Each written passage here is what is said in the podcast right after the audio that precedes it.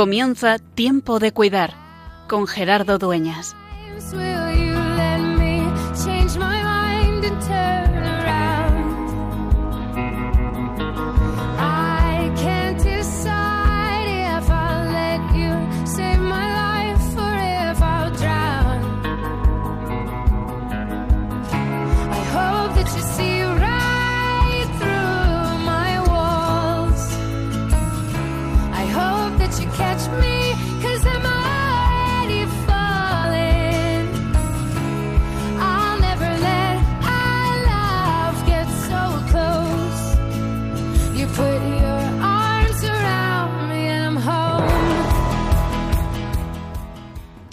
Que vayan a Galilea.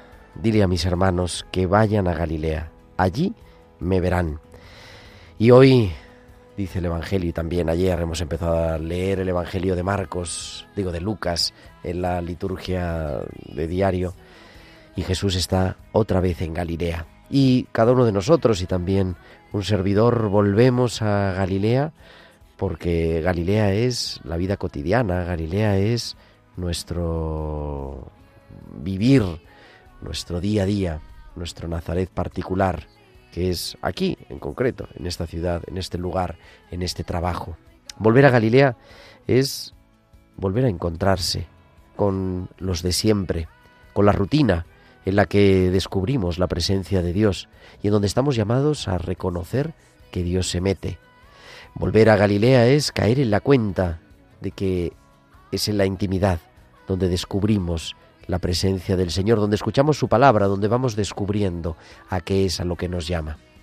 La mayor parte de su vida Jesús la pasó en Galilea, escondido en aquella pequeña aldea de Nazaret, donde este año, como sabes, porque hemos hecho algún programa desde allí, he tenido la ocasión de pasar algunas semanas y un pueblo pequeño, un pueblo que no aparece nunca en el Antiguo Testamento y que es donde se fragua la presencia del Hijo de Dios entre nosotros. Y cuando Jesús resucita, les dice a las mujeres estas palabras, id a mis hermanos, decidles que vayan a Galilea, allí me verán.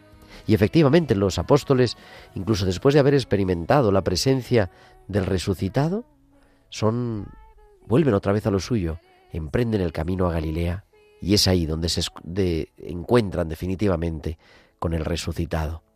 Por eso nosotros, a la vuelta, volviendo a nuestra rutina, dejando ya el tiempo de las vacaciones en la mayoría de los casos, mañana o pasado empiezan en la Comunidad de Madrid los colegios, en muchos otros sitios la semana próxima, queremos volver a Galilea, queremos volver al lugar de la intimidad con Dios, al lugar del silencio, pero al lugar donde nos juzgamos la vida. Y aquí nos sigue saliendo también al encuentro el Señor Jesús.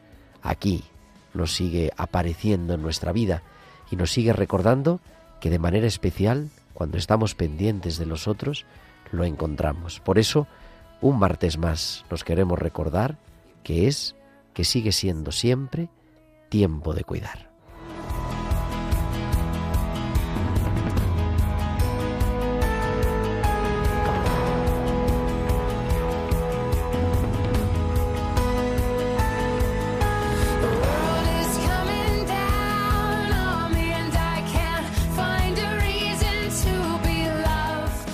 Pues muy buenas tardes queridos amigos de Radio María y muy bienvenidos a esta nueva edición de Tiempo de Cuidar en este 5 de septiembre del 2023, el primer martes de septiembre y volvemos aquí como cada martes ya durante 245 semanas, 245 martes acompañándote de 8 a 9 de la noche, de 7 a 8 en Canarias en el programa de Pastoral de la Salud de Radio María que es Tiempo de Cuidar con un equipo maravilloso en la producción en esta tarde, Tibisay López, a quien además mandamos un abrazo muy fuerte porque ha tenido a su padre ingresado en el hospital y ya están de vuelta en casa, así que pedimos también por el padre de nuestra productora, de Tibi, y en la producción musical, Bárbara Omar, como siempre, para acompañarte hasta las nueve de la noche y compartir mucha vida y seguirnos recordando que es, que siempre es tiempo de cuidar.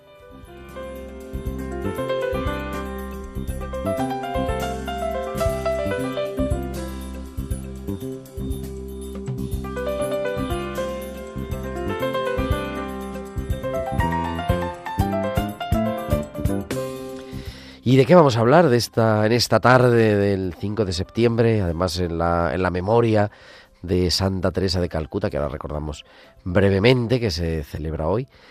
Pero, pues vamos a hablar un poco, vamos a hacer recapitulación del verano con una colaboradora muy especial que voy a presentar aquí dentro de un momento, que está aquí también a mi derecha en el estudio.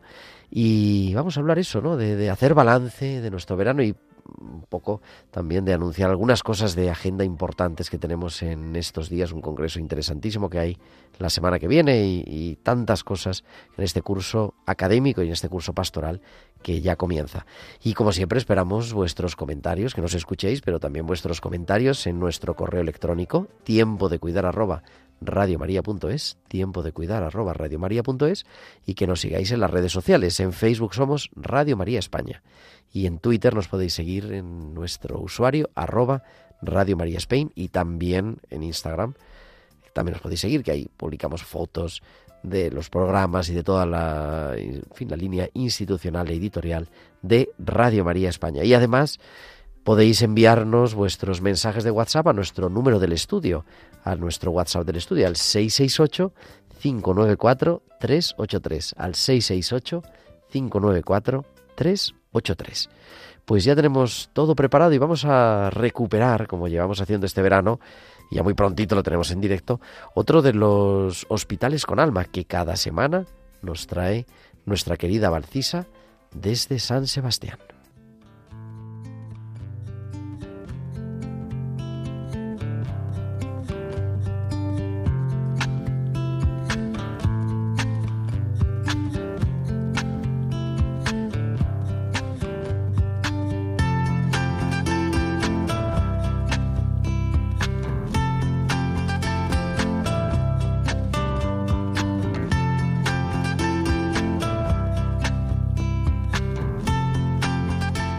Cada semana Valcisa mira la realidad de su hospital, la realidad de su práctica clínica con unos ojos especiales y ahora recordamos unos hospitales con alma que nos trajo el 2 de mayo de este año. Escuchamos. Buenas tardes Gerardo y buenas tardes también a todos los oyentes. ¿Qué voz escuchamos? El otro día un orador lanzaba la pregunta ¿qué voz escuchamos cada uno de nosotros en nuestro día a día? Nuestra mente tiene la capacidad de tener pensamientos por sí sola, sin tener muy claro por qué, a veces de forma intrusiva, nos vienen pensamientos de cobardía, miedo, angustia, voces que nos frenan y nos apartan del camino. Este fin de largo me propuse analizar qué voces escuchaba cuando iba a ver a los pacientes. Por un lado, tenía en mente lo que las enfermeras me comentaban entre los pacientes. Por otro lado, la idea que yo tenía de cómo se encontraban y qué esperaba que ellos me dijesen. De forma más intrusiva tenía las voces de los familiares, y las voces de los pacientes luchaban por hacerse escuchar en mi cabeza. Hoy quiero destacar a Iñaki, pues estos días ha sido un paciente en el que he tenido que hacer verdaderos esfuerzos por discernir qué voz era la importante. Y al final descubrí que no era ni la que yo quería que fuese, ni la que me decía el familiar, ni la que él mismo usaba para hablar conmigo. Era una voz aún más escondida. Era su mirada, no la pose que quería transmitir de estar sobrado. Era la angustia de sus preguntas, no las preguntas en sí. Era su cabezonería por querer controlarlo todo, no sus incesantes reproches. Cuando estamos ante algo, ya sea nosotros solos o interactuando con alguien, siempre tenemos voces que nos dicen cosas importantes y otras que nos despistan. Darse cuenta de cuáles nos apartan de lo esencial no siempre es fácil y combatir contra ellas es más complicado. Pero, ¿y tú? ¿Qué voz quieres escuchar esta semana? Hasta la semana que viene. Pues agradecemos siempre a Valcisa que nos trae sus hospitales con alma, aquí a tiempo de cuidar y también en este Hospitales con alma que nos habla de cómo escuchar. Es Valcisa cada semana en Radio María en tiempo de cuidar.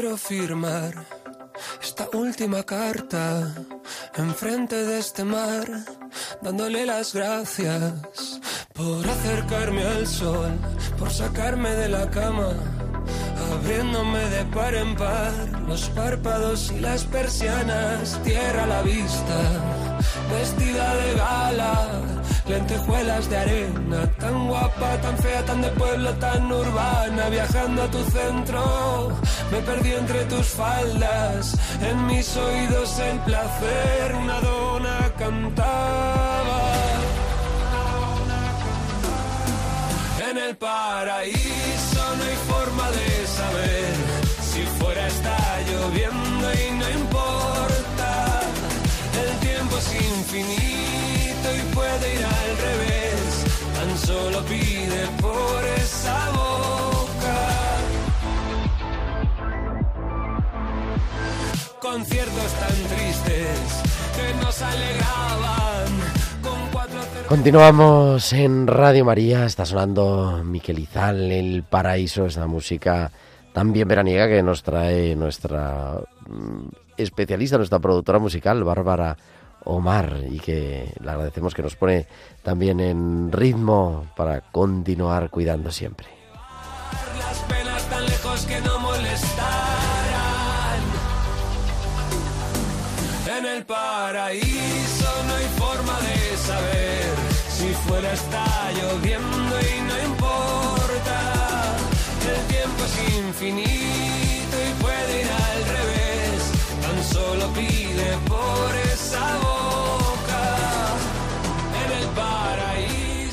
Y es que cuando cuidamos parece que estamos en el paraíso. También y para pues compartir un poco, hacer balance de este verano, de lo que hemos hecho, poner un poquito así de pista, aunque todavía la temporada de Radio María empieza en octubre, nos queda un mes, pero tenemos aquí a una de nuestras colaboradoras, en fin, más fieles desde luego y más interesante porque de todo nos comparte y, siempre está en la actualidad de todo, que es la doctora Carmen Sánchez Carazo. Carmen, muy buenas noches. Muy buenas noches, muchísimas gracias por la presentación. Pero a mí me encanta estar eh, con todos, con todos ustedes y, y, me encanta estar en directo porque Radio María eh, es especial, tiene una capilla maravillosa, pequeñita, preciosa y luego este Hemos rezado las vísperas en la capilla antes Hemos de rezado la víspera, sí, sí, sí.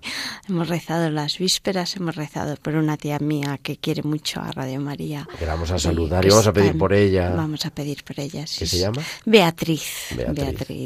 Sí, que yo la quiero mucho. Pues es un sitio maravilloso y realmente este programa es un programa fantástico. y Me encanta, me encanta estar aquí.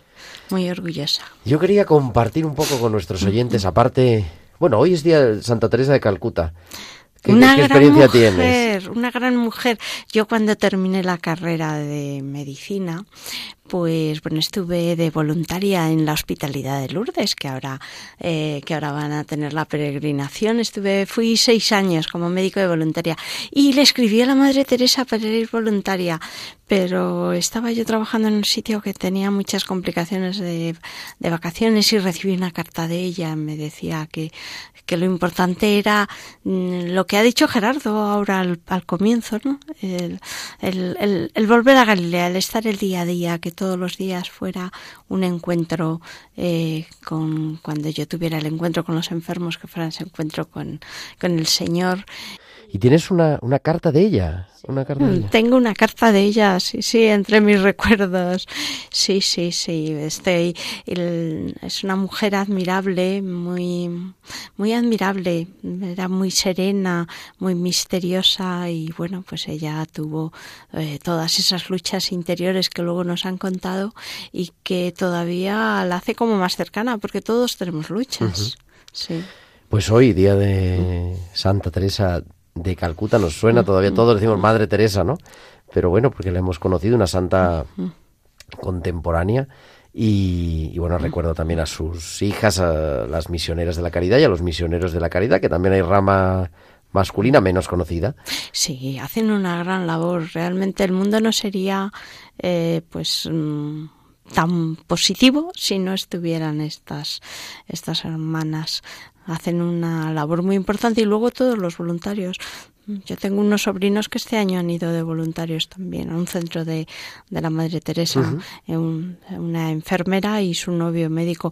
Y yo animo a todos a que colaboren y que participen todos los que puedan, porque es muy importante. Y luego ese voluntariado de la oración en, en una de las películas que, que hay de la, de la Madre Teresa cuenta como eh, pues una voluntaria que se puso muy enferma pues luego hacía una gran labor desde eh, desde la cama rezando no yo creo que los que nos escuchan pues todos pueden hacer una gran labor.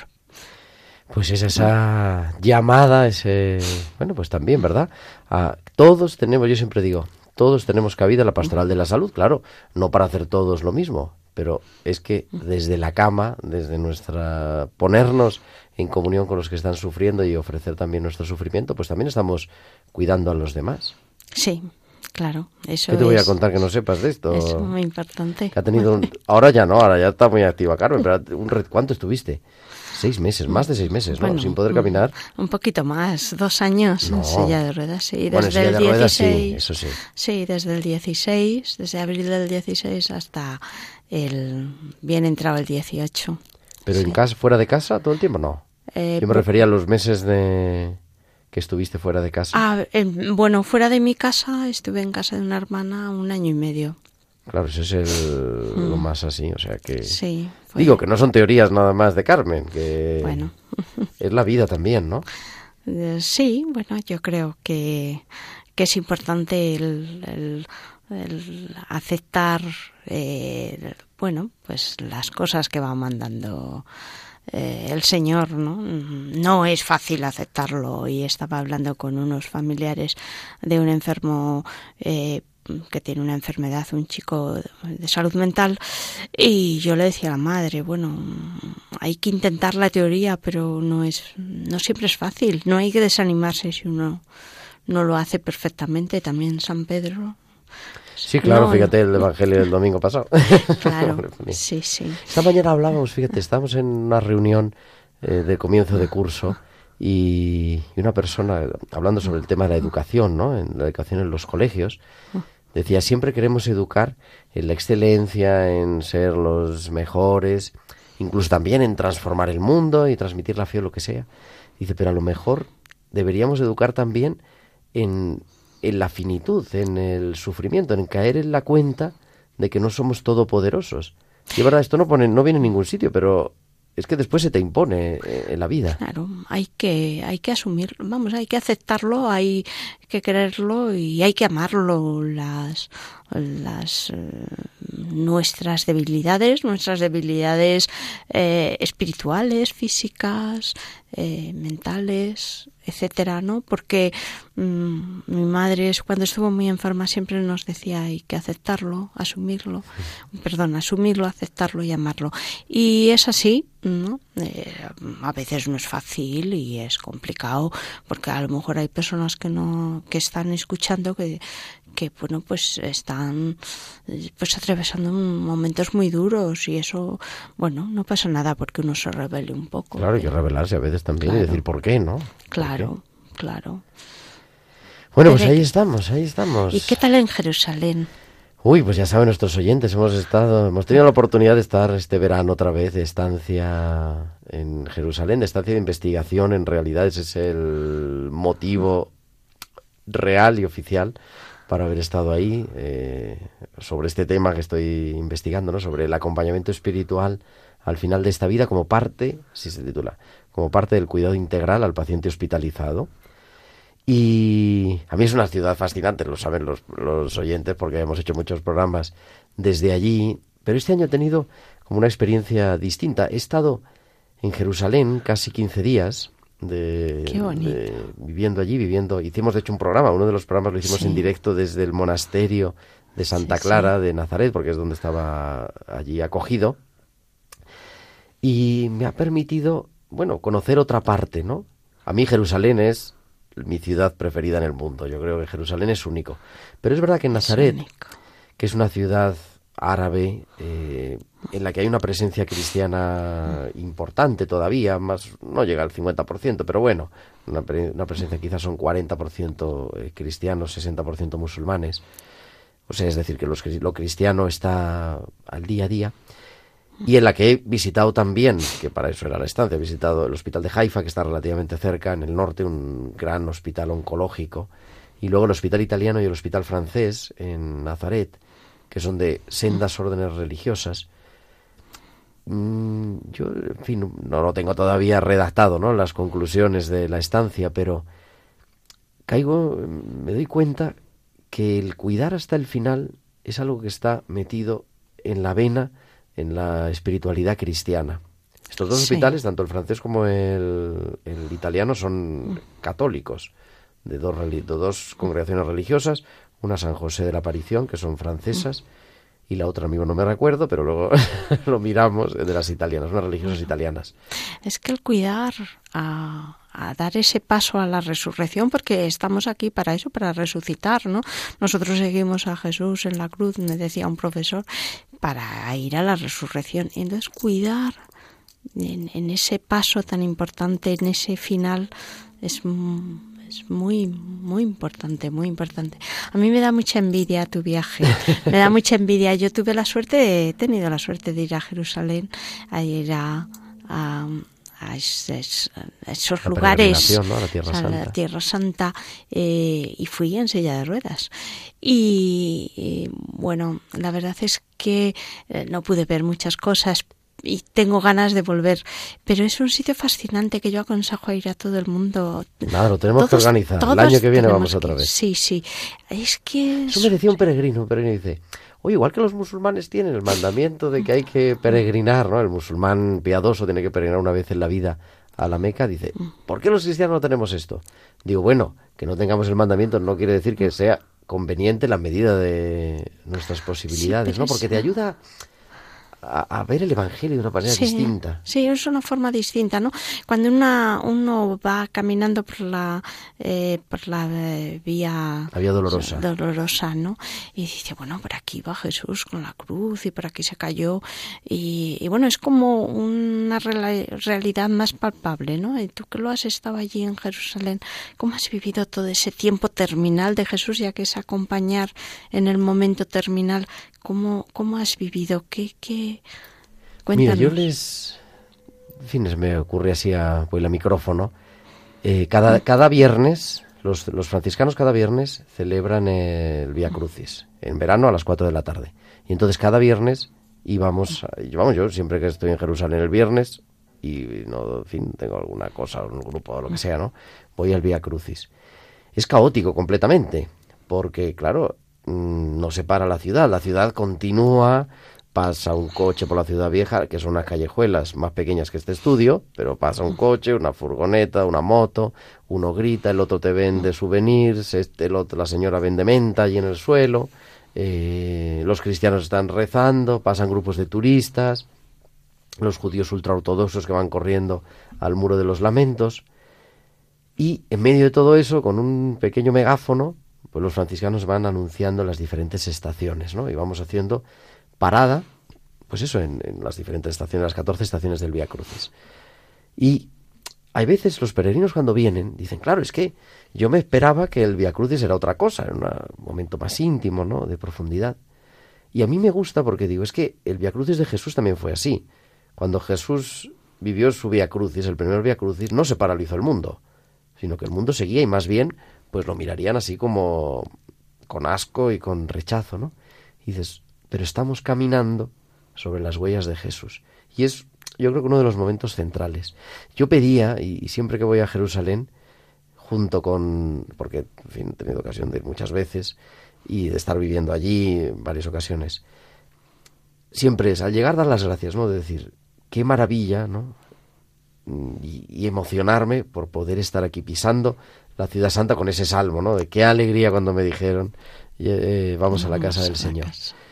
Y luego, una oración que me sale mucho es que no me acostumbre a estar aquí, que no nos acostumbremos a estar en el Santo Sepulcro, que no nos acostumbremos a estar en el Calvario. Que no sea una monotonía. Sí. Muchas veces yo también pienso eso. Hace poco hubo el Evangelio este que la mujer toca el, el manto de Jesús y se, y se cura, ¿no? Y el cura que dijo la misa hablaba de que bueno pues que eso era importante pero que nosotros eh, pues tomábamos la sagrada forma Eh, y yo pensaba digo es verdad a veces lo que pasa es que hacemos rutina de cualquier cosa y son cosas tan importantes no porque Hay una imagen preciosa, no sé si estuviste, Carmen, o sea, están nuestros oyentes, en Magdala, ah, que es un lugar eh, único, además, bueno, a nivel arqueológico, por supuesto, Sí. y también a nivel de belleza, ¿no? De De, la construcción. Y en una capilla que está abajo, está- arriba está la capilla Duc in Altum, la de la barca, sí pero abajo no bajé está Estaba una en capilla... silla de ruedas. Estaba- ah, bueno, hayan puesto ascensor. pero Y hay una capilla cuando con, yo no con un mural grande, Sí. que es este episodio, el de la hemorroísa, tocando el, el, eh, manto de Jesús, ¿no? Y, y decíamos, ¿no? Estaba yo con un grupo de personas, ¿no? Y comentamos, oye, es que esta mujer tuvo que hacer un esfuerzo y jugarse la vida por tocar a Jesús. Sí, una mujer, porque en aquellos tiempos era una mujer. Y Una mujer y una mujer impura. Impura y bueno, claro, porque ahora las mujeres pues tenemos nuestro... Y nosotros cada día tocamos a Jesús, ¿no? Y no solo lo tocamos, sino Lo que cada día lo comemos, cada día entra en nosotros, ¿no? Físicamente Mm. también. Y se veía ahí en el eh, es se ve el dedo, es, una imagen como Mm. no no general, sino de primer plano de los pies. Se ve los pies de Jesús, el manto y el dedo de la mujer que está justamente ha recogido el artista como el momento en el que le toca el manto. sí. Y se ve como el dedo, el cuerpo, su mano está mm, como muy enferma, se nota, ¿no? Arrugada, tal y cual. Y el dedo empieza a sanar. Entonces la primera parte, la primera falange está como completamente sana, la segunda media es la tercera enferma, ¿no? Y dices, oye, es que así es Jesús, ¿no? Que, que Que entra y, y sana. Sí, yo también quiero aprovecho para aconsejar a todos los que estén enfermos eh, y escuchando el programa que no dejen de comulgar ni un solo día, ni un solo día. Que lo Eso tienen que llamar a la parroquia. que llamen les a la parroquia, en cualquier hospital hay, hay capellanes, en cualquier hospital público y privado, porque los privados van de las parroquias de al lado, los públicos tienen un capellán allí, pero hay que llamarlo, que no dejen nunca de comulgar, ¿no? Porque eso ayuda mucho, a mí me ayudó mucho. Y otra cosa, volviendo a Jerusalén, que se me había... ¿Qué hemos hecho también? Oye, pues rezar mucho. O sea, investigar, ir a la biblioteca, entrevistarme con el rabino, con el imán, bueno. con el capellán católico, con los otros hermanos católicos, los católicos pero no de rito latino, o sea, con muchas experiencias. Pero también tener la oportunidad, y yo digo, es que estar en Jerusalén hay que ir al Santo Sepulcro, ¿no? Sí. a poder ser cada día. Y tener un momento, no dentro, porque dentro había... dep- depende, hemos, he tenido épocas... La primera quincena de agosto, por ejemplo, estuvo aquello medio vacío, ahí se podía estar dentro, pero después pues hay mucho turismo y muchos Claro. peregrinos. Pero decir, oye, es que aquí cambió la historia. Cambió todo. Aquí cambió la historia. Sí, sí, cambió todo porque ahora ya mm, resucitamos. Estamos hablando sí. en esta tarde, querida Carmen, en Tiempo de Cuidar con Carmen Sánchez Carazo y vamos a recuperar una de nuestras secciones de arte, que también el arte nos alimenta, que nos trae cada Hablando, mes, hablando de Martala, que es todo un arte. que es todo un arte, pues cada mes nos trae nuestra historiadora del arte, que es Sofía Gómez Robisco.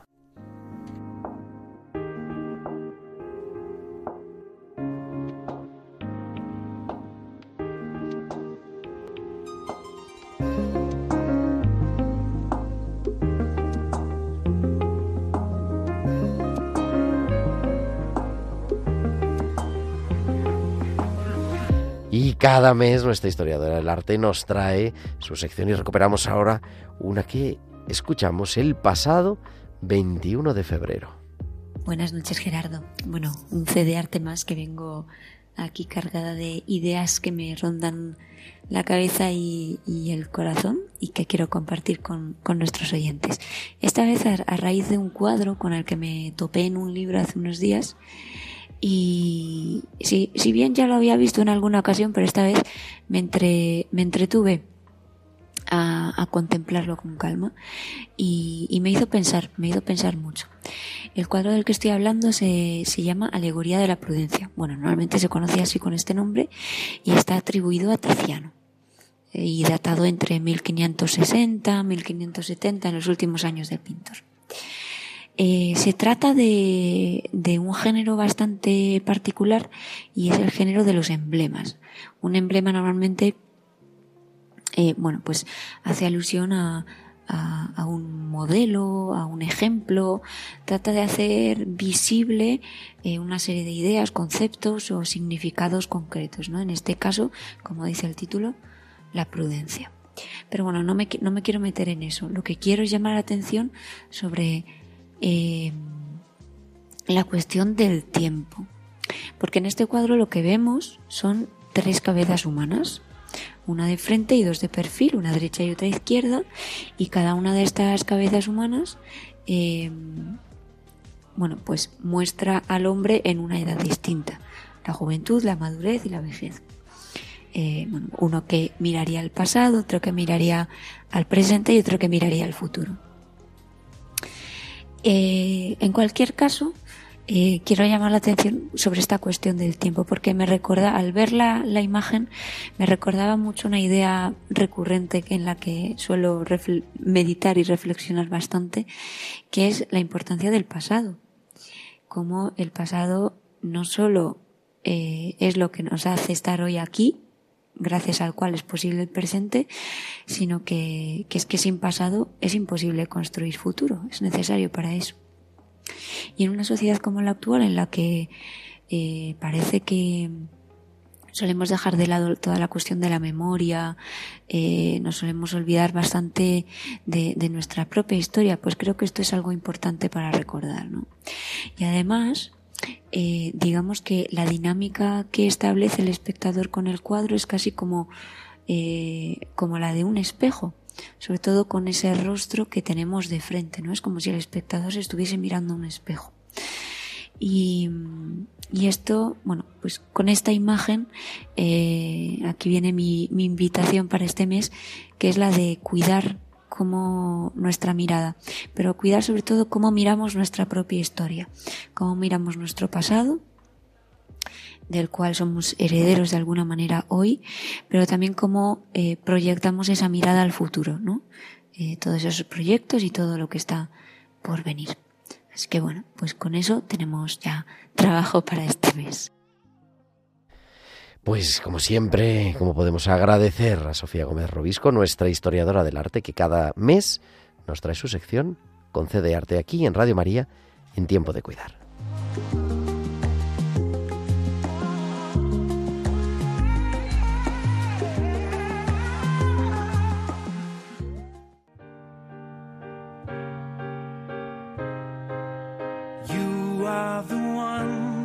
I can always rely on to talk me down when the world gets me high on the negative things, the poisonous thoughts that come in our brains. I am the one who tries to be half of the things you are to me,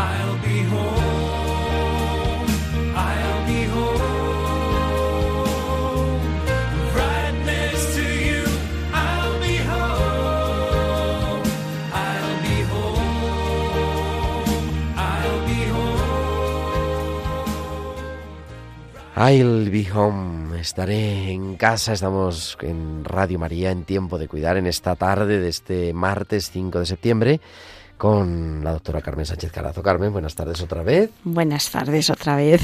Hablando de muchas cosas y hablando entre otras cosas, estamos aquí hablando fuera de micrófono en otro lío, porque Carmen, a mí me gusta meterme en líos y meter a la gente en lío, pero Carmen, no crea que me va a la zaga porque vas a participar en un, vamos, como ponente, ¿no? En un congreso muy interesante.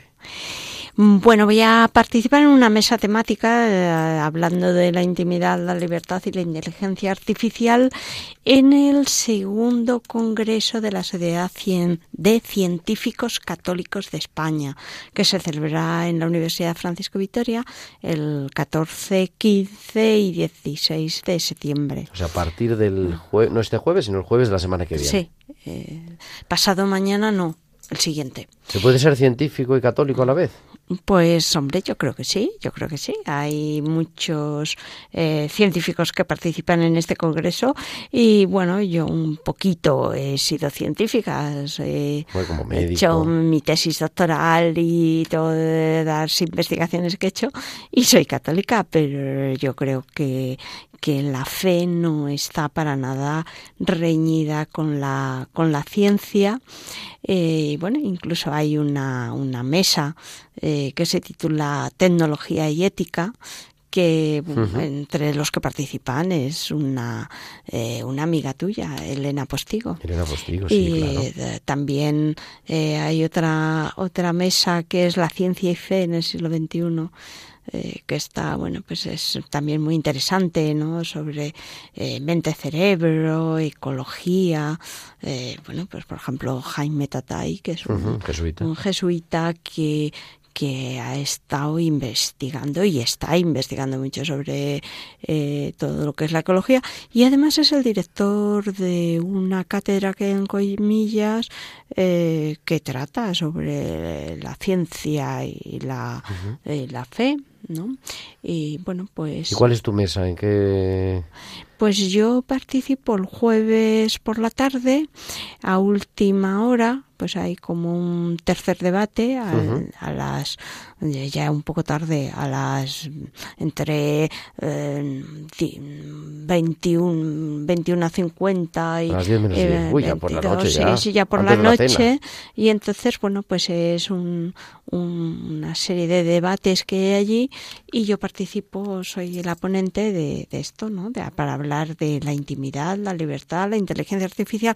La inteligencia artificial pues mm, es un tema muy interesante. Un día podríamos hablar de él porque además Sí. eh, desde el Vaticano está trabajando mucho. Acaba de publicar un libro en unión con una eh, con una universidad de Estados Unidos.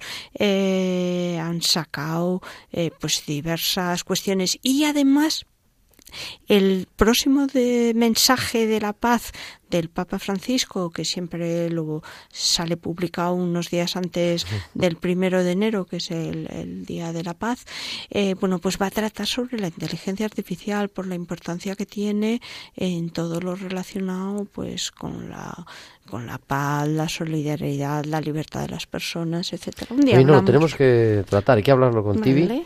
Porque hace años dedicamos un programa a inteligencia artificial, pero era inteligencia artificial aplicada a la medicina. o sea, como las ventajas de la inteligencia artificial, pero es verdad que ahora estamos en un momento en el que ya además está absolutamente extendido por todas partes, ya no se pueden mandar trabajos a Ya, los nada. estudiantes porque te los hace el chat GPT y cualquier día le decimos, haz programa de tiempo de cuidar y nos lo hace también, Sí, también sí, el sí. chat. Pero nosotros no, por ahora nosotros somos de cualquier verdad. día, pero pero bueno, no mm, no se puede igualar a porque el, el chat GPT no tiene eh, la sensibilidad eh, que tiene Gerardo, no no la tiene. Eh, bueno, y el ejemplo es, de, de científico católico es el director de este congreso, que es Enrique Solano, que es un gran ingeniero y una gran persona, y él es, es el que ha liderado todo este congreso, el alma mater, eh, de cómo la ciencia y la fe están unidas y se enriquecen entre ellas. Pues ahí ese congreso a las personas que estén interesadas en Madrid o que bueno que lo puedan seguir también eh, a través de la web.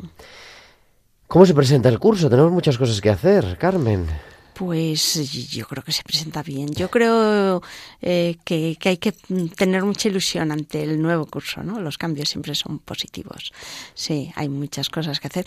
Eh, los, los voluntarios de, de Pastoral de la Salud de Madrid y de todas las diócesis, yo creo que tienen una labor muy importante por delante. Decía no sé qué presidente de Estados Unidos, no te preguntes lo que América hace por ti, sino lo que tú puedes hacer por América. Pues esto es igual, ¿no? No te Pues sí. preguntes lo que la iglesia puede Pues hacer por ti, sino lo que tú puedes hacer por Sí. la iglesia, ¿no? Y una de las cosas, una de las claves que hemos estado eh, preparando, porque además Carmen forma parte del equipo de formación de, de Pastoral de la Salud, es una formación muy interesante que vamos a tener con alguien que hemos hablado hace unos días con él, eh, con el padre Arnaldo Pangrazzi. Sí, Mm. es, es una formación muy interesante, yo creo, para todos los voluntarios de Pastoral de la Salud, incluso para otros voluntarios eh, que estén colaborando en Cáritas, en, en la Asociación del Cáncer. Yo creo que es una, una formación sobre la escucha, el acompañamiento,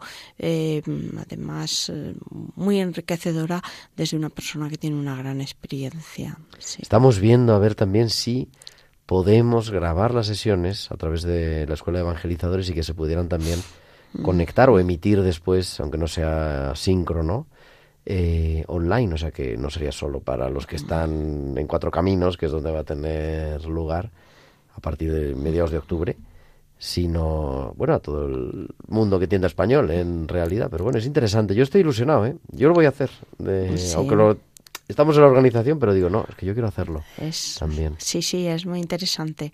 Eh, yo, eh, vamos, participo activamente en un centro de escucha de, eh, de la de Pastoral de la Salud, claro está, que tenemos la sede en, en Cuatro Caminos, en la parroquia de Nuestra Señora de los Ángeles y en la parroquia de Santa Teresa y Santa Isabel, otra zona muy importante de Madrid que tiene un metro muy importante que se llama Iglesia. Iglesia, el metro de iglesia. El metro de iglesias. Bueno, pues eh, yo también voy a hacer este curso, aunque eh, bueno, pues eh, una, una formación porque es, es muy interesante. Y quiero también animar desde aquí eh, pues a la gente que quiera participar como voluntaria en, en centros mm, o bien de otro tipo, pero también en los centros de escucha que tienen las, eh, las diócesis en, en toda España hay centros de escucha. Y en los, en los centros, en el centro que tenemos nosotros, si alguna persona quiere participar, y también personas que tengan a- alguna necesidad de, mm, de ser acompañadas y de ser escuchadas, pues que, que se acerquen a los centros de escucha. En Madrid hay unos cuantos y, en muchas diócesis. y en muchas diócesis. La web, en la web de sí. Humanizar, yo creo que hay un Sí. listado de los Hay un de escucha. listado, sí. Nosotros estamos metidos en la red de, de escucha eh, que tienen los Camilos y se puede decir que en casi todas las ciudades de España hay centros de escucha eh, que mm, de una forma directa o indirecta están con la diócesis y que tienen profesionales, personas voluntarias, pero que se preocupan mucho por su formación y por ayudar y acompañar tiempo de cuidar arroba radiomaria.es. Si alguien quiere, quiere ofrecerse de voluntario, quiere ser escuchado, necesita más información, ¿no? Y también, por supuesto, en la delegación de Pastoral de la Salud de su diócesis, pues también toda, toda la información. Y retomamos, este año va a ser ahora en octubre y vamos a dedicar un programa especial, me parece que el Día del Pilar. El Día del Pilar no vamos a dedicar el programa, pero el Día del Pilar es el aniversario. Es el 30 aniversario de los grupos Resurrección, que hemos dedicado varios programas con Mateo Bautista. Que están haciendo una gran labor. Yo me estoy encontrando con gente que me hablan muy bien, muy bien. Nosotros hemos tenido, vamos, lo hemos contado a los oyentes, porque a mí me hablaban y dije, no, yo quiero verlo en primera persona y he estado coordinando un grupo este curso que hemos terminado en junio y vamos a lanzar otra vez el, el grupo Resurrección. Eh, eso para las personas que están en duelo por, por fallecimiento de algún ser querido, que no tenemos cultura de pedir ayuda. Esta mañana me decían en esta reunión que te hablábamos, ¿no? De una niña de sexto de primaria, o sea, de 11 años, que han encontrado hace un año muerto al padre, fueron, estaban no sé qué, iban a jugar, fueron a la cama y estaba en la cama con un infarto. Y claro, todo el mundo se queda, ¿y qué podemos hacer? Bueno, claro, tiene que ir superando, pero a veces necesitamos ayuda, ¿no? Claro. Y, claro. y- y no pasa nada por, por pedir ayuda y por ayudarnos a vivir con sentido humano y con sentido cristiano la muerte de nuestros seres queridos. Claro, yo creo que el pedir ayuda, hombre, a veces es un acto de humildad, pero pero es algo que nos enriquece y además que enriquece a las personas que ayudan. Mm. Así que bueno, muchas cosas, muchas, Muchas cosas, cosas, que vienen y todo lo que se nos vaya ocurriendo también y tantas iniciativas en estos este mes de septiembre vamos a dedicar sobre todo eso, ¿no? A las diferentes iniciativas con vistas al, al curso pastoral que iniciamos en Pastoral de la Salud, también con las jornadas nacionales de, de delegados que es el, la el- ¿cuál tengo aquí? 25, Noviembre. 26, 27, no, de septiembre, 25, 26, 27 de septiembre, las jornadas nacionales que vamos a dedicar sobre el, acompañamiento de salud mental, salud mental cotidiana, ¿no? Sí. Los estudios, estamos 11 suicidios al día. Tres, más de 4.000 personas fallecen por suicidio en España cada año. Estamos, en fin. Así Y las cuidarlo. personas que tienen intentos de suicidio, que tienen eh, autolesiones o que, bueno, pues eh, realmente están aumentando también. Es un problema importante. ¿no? Así que un curso, un curso apasionante. Y vamos a, en fin, estamos a la recta final de nuestro programa y cada semana nuestra biblista de cabecera, la doctora Inmaculada Rodríguez Torné, nos trae sus pinceladas bíblicas aquí, a tiempo de cuidar. La escuchamos.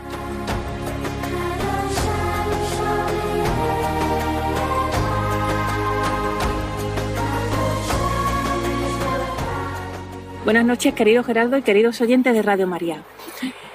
Todavía hoy seguimos con la curación del paralítico de Cafarnaún, ese milagro que se cuenta en los tres evangelios sinópticos, Mateo, Marcos y Lucas. Algo que nos da idea de su importancia entre las primeras generaciones de cristianos, que lo recordaban y lo transmitían como fundamental.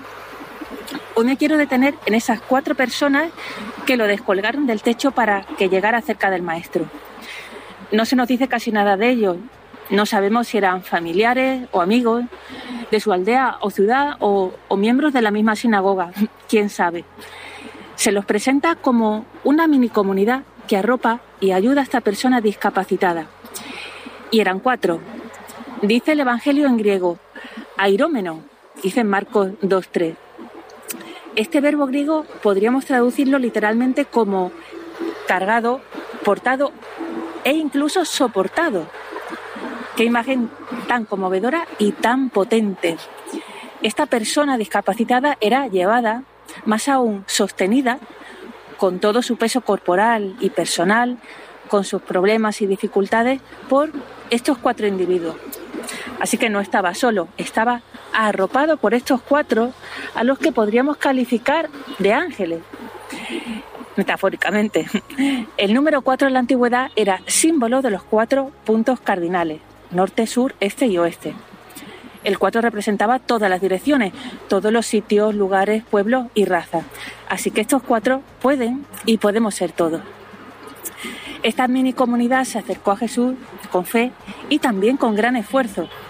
Tuvieron que llevar al paralítico hasta donde estaba el maestro, subirlo a la azotea, romper el techo y hacerlo descender con cuidado de no hacerle daño ni a él ni a nadie.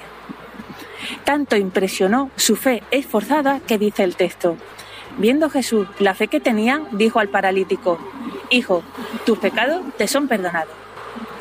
Es la fe del paralítico junto a la de sus cuatro acompañantes la que provoca el milagro. Su fe activa, en movimiento, es el motor de la expresión del perdón de Dios por parte de Jesús.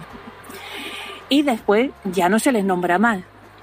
Su función en la escena narrativa es posibilitar el encuentro con el maestro curador.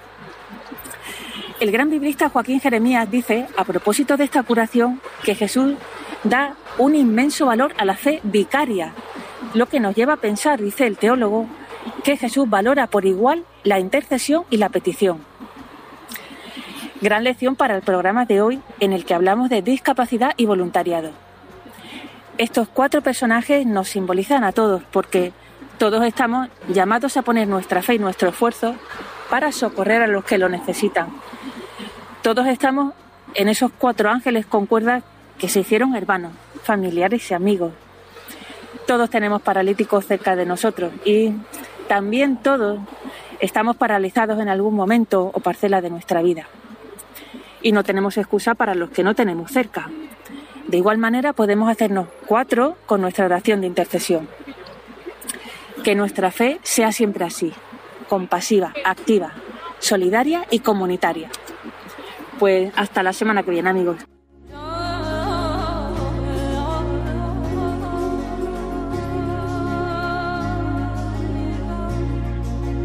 Es nuestra biblista de cabecera, la doctora Inmaculada Rodríguez Torne, que cada semana nos trae sus pinceladas bíblicas aquí, a tiempo de cuidar.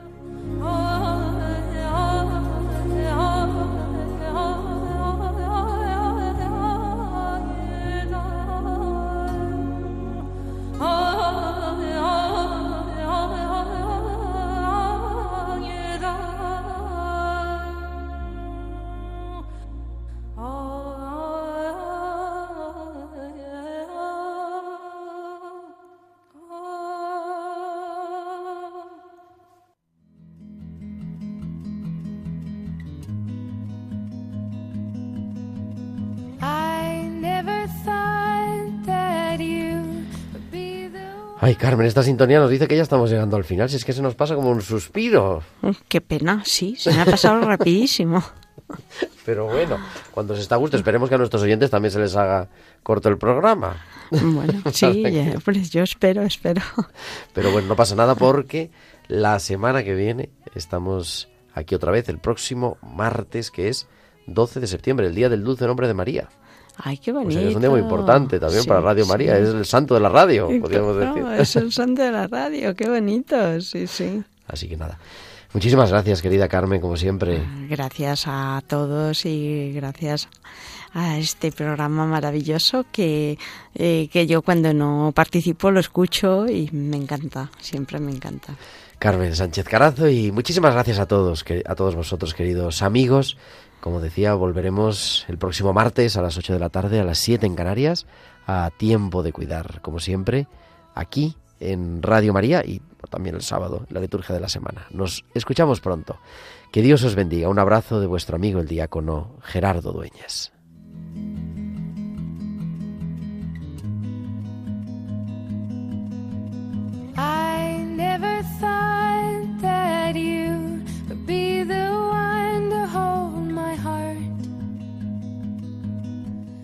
Han escuchado Tiempo de Cuidar con Gerardo Dueñas.